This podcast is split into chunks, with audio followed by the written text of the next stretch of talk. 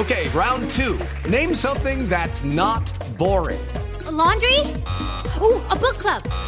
Computer solitaire, huh? Ah, oh, sorry, we were looking for Chumba Casino. That's right. ChumbaCasino.com has over 100 casino style games. Join today and play for free for your chance to redeem some serious prizes. ChumbaCasino.com. No purchase necessary. Full prohibited by law. 18 plus terms and conditions apply. See website for details. Camilo Enciso es el director del Instituto Anticorrupción. Es una persona que pone los puntos sobre las IES cuando se habla de este asunto. Camilo, buenos días y un gusto saludarlo hoy domingo. Juan Roberto, un saludo especial para usted, para Juliana y para Andreina. Eh, Camilo, y le transmito la pregunta que se hacía eh, al comienzo, eh, Andreina, y es esa, y perdón la expresión, porque se la ha escuchado a mucha gente. ¿Cómo carajos un hombre como Emilio Tapia, símbolo de la corrupción en Colombia, termina metido de nuevo en otro megacontrato con el Estado? La verdad es que queda uno estupefacto al ver cómo una persona de estas condiciones termina siendo la mente criminal detrás de semejante estructura diseñada perfectamente para la corrupción en la que se convirtió Centros Poblados. Eh, Centros Poblados además estaba conformada por cuatro empresas, cuatro sociedades, de las cuales Emilio Tapia controlaba tres de manera indirecta, pero de manera muy real. Eh, y eran empresas que habían estado involucradas en el pasado con casos de corrupción, con denuncias muy serias, con irregularidades, habían sido ya sancionadas. Incluso una, por ejemplo, había estado metida con el problema de la corrupción de Álvaro Cruz, del exgobernador de Cundinamarca. Otras con problemas de corrupción e irregularidades contractuales en Magdalena y en La Guajira. Entonces lo que a uno lo aterra es que Teniendo en cuenta todos estos antecedentes, el Estado colombiano y los funcionarios responsables de esta contratación hubieran dejado pasar tantas banderas rojas que debieron haber sido un factor de alerta real y además con, con respecto a lo cual muchas vedurías lo advirtieron en su momento. Durante meses y meses otros de los proponentes de esa licitación también advirtieron que había problemas y a pesar de todo eso, la terquedad condujo a este fracaso y a este desastre para el presupuesto del Estado colombiano y para los derechos a la educación de los niños de Colombia. Camilo, pero es solo terquedad porque es que parte de lo que más preocupa en este caso es que no se trata solo de esta contratación, sino que las investigaciones hacen pensar que detrás de esto hay toda una cantera, como se ha denominado, de documentos falsos para corrupción en diferentes contratos. Habíamos conocido hacía un par de meses también irregularidades en un contrato de la Unidad de Planeación Minero Energética. Estamos hablando de dudas en contratos del IDU, de Cali, es decir, toda una estructura, como decía usted, pero no solo para este contrato, sino en general estructura de corrupción en la contratación en Colombia. Sí, a mí me preocupa muchísimo que mm, todo esto evidencia que el Estado colombiano opera muy mal, digamos, en el sentido de que las instituciones a la hora de contratar, a pesar de las mejoras que hemos tenido durante los últimos años en temas de regulación y de transparencia en, materia de contratación pública, de todos modos no cuentan con unos sistemas de lo que en el sector privado se conoce como el cumplimiento, el compliance, es decir, las reglas de juego y los procedimientos que están diseñados para evitar la consumación de problemas de corrupción o fraudes o lavado de activos o este tipo de irregularidades. Es verdaderamente aterrador que el tema de las garantías bancarias hubiera pasado por debajo de la mesa con absoluta eh, indiferencia por parte de quienes estaban llamados a verificar que esos documentos fueran auténticos y que de verdad hubiera un respaldo a la oferta que se estaba presentando en su momento y adicionalmente pues las demás pólizas eh, que también resultaron fraudulentas que la fiscalía ya ha referido en las distintas actuaciones y en particular en la audiencia de legalización de captura del señor Emilio Tapia. Entonces yo creo que hay un problema serio de diseño institucional y de procedimientos y de controles, eso es innegable.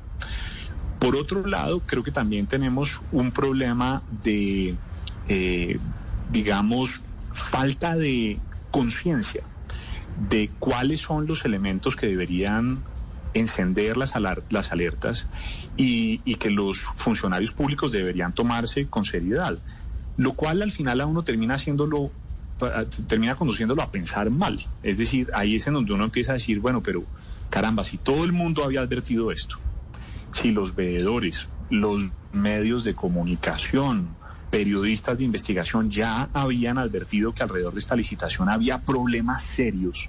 ¿Cómo es posible que el Estado siga adelante con eso? Y ustedes decían algo muy cierto y es, no solamente se trata de este contrato, sino tenemos, por ejemplo, contratos con em- Cali con el consorcio Clasificación Puerto Mayarino por 3.800 millones de pesos, que el señor Emilio Tapia al parecer también está detrás de eso. La renovación, el, otro contrato con una, una, eh, un vehículo contractual que se conoce, que se llama Renovación Puerto Mayarino por 2.412 millones de pesos. Y aquí ya hay declaraciones de, testigos que están diciendo, obtuvimos eh, cupos de créditos falsos y los, y los presentamos en esos procesos de licitación. Entonces, pues esto es, es absolutamente lamentable, lamentable, pero lo cierto es que eh, sí creo que hay un paso importante con los testigos de cargo que ya están empezando a contar la verdad y que están diciéndole al país qué fue lo que pasó, cómo falsificaron las garantías, quiénes estuvieron detrás de ese entramado criminal y cuál fue la participación de cada una de las partes y en particular del señor Emilio Tapia, que yo diría que fue el gran cerebro, el gran estructurador o determinador, Luis Fernando Duque, que era el representante legal de centros poblados, y el señor Juan José Laverdi, que es el, era el vicepresidente de Rabia Agencia de Seguros, que según ha dicho la Fiscalía, tenía perfecto conocimiento de lo que estaba ocurriendo y era una de las personas que al final se encargó de contactar al señor Jorge Alfredo Molina, que fue el que adquirió la garantía falsa de otro señor, que es Jorge Enrique López Benavides. Y varias de esas personas ya están colaborando y contando cómo fue que se pusieron de acuerdo para eh, defraudar al Estado, para inducirlo a error. Pero aquí una cosa muy importante es yo creo que tuvo que haber colaboración de gente de adentro, sin duda. Doctor Enciso, ¿Es cierto que la ley hoy no impide a personas como, como Emilio Tapia actuar como asesores en procesos de contratación con el Estado? O sea, que otra cosa es si tuviese manejo directo de alguna de las empresas, pero como asesores, ¿hoy la ley lo permite? Sí, eso es cierto, no hay una restricción. La restricción legal y lo que genera la inhabilidad para contratar con el Estado es haber sido condenado o sancionado por un delito contra la administración pública o haber sufrido directamente la caducidad de un contrato, etcétera.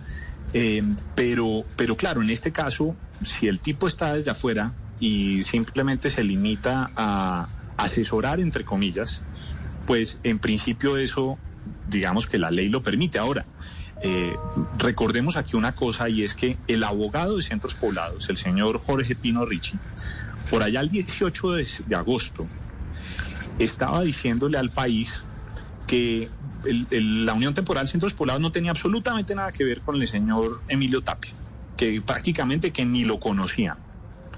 Pero el 22 de septiembre ya tuvo que decir que sus propios clientes, la Unión Temporal le había reconocido que el señor Emilio Tapia era el estructurador de todo el negocio. Sí. Es decir, era el, el estructurador de toda la unión temporal y la persona que al final, pues, puso de acuerdo a todos estos micos para la foto para presentar la oferta contractual, la documentación falsa y quedarse con ese contrato jugoso. Mm, y habrá que ver en esa, eh, como dice usted, doctor Enciso, en esa, en esos micos de esa foto, eh, dónde aparecerán los políticos, porque pues ese es el, el otro capítulo, ya algunos lo llaman la mintic política, y es el grupo de políticos que gestionó, ayudó a la unión temporal para obtener el contrato y también para que no les declararan la caducidad. Pues doctor Camilo, como siempre un gusto, usted muy claro, muy gráfico con un tema que nos indigna a todos y nos genera toda esta serie de preguntas. Un abrazo y feliz domingo.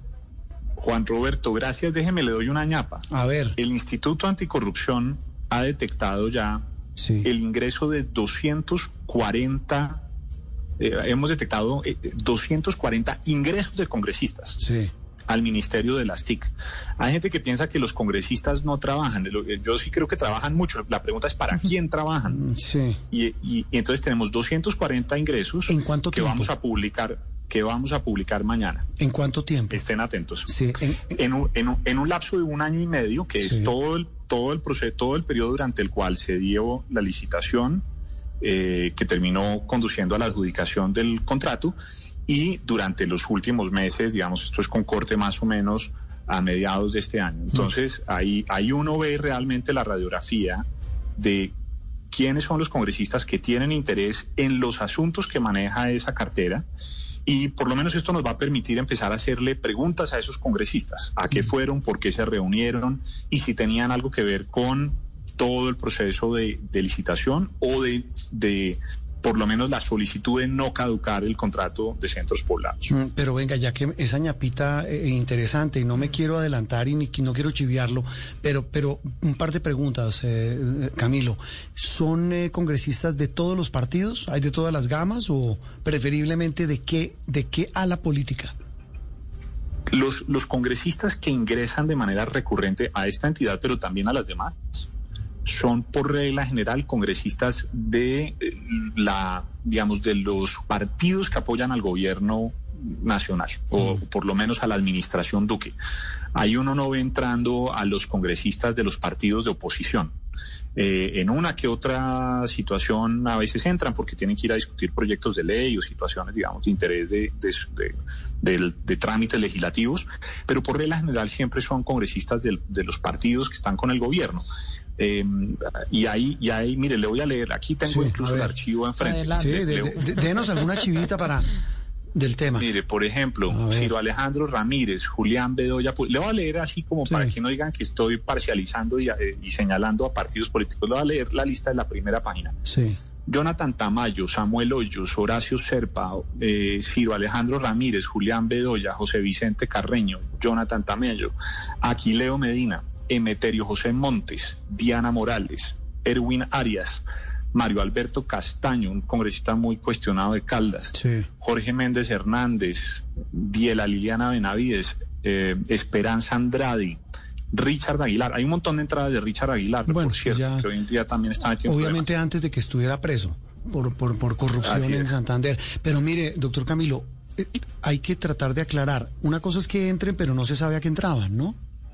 Ah, no, por supuesto. Esto es el registro que nosotros le pedimos a través de un derecho de petición al Ministerio de las TIC. Muchas de estas gestiones e interacciones pueden ser perfectamente legítimas.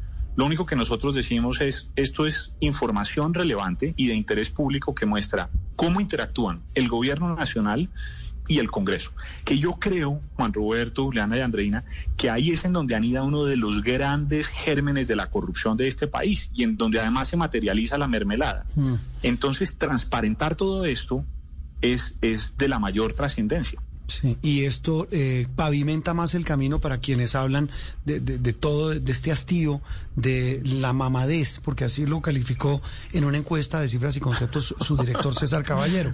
Pues Camilo, gracias y quedamos pendientes de esa rueda de prensa de mañana lunes con estos datos interesantes sobre la mintic política, por ponerle un nombre a este escándalo. Muchas gracias. Bueno, muchas gracias. Un abrazo a ustedes. Okay, round two. Name something that's not boring. A laundry? Ooh, a book club. Computer solitaire, huh? Ah, oh, sorry. We were looking for Chumba Casino. That's right. ChumbaCasino.com has over 100 casino style games. Join today and play for free for your chance to redeem some serious prizes.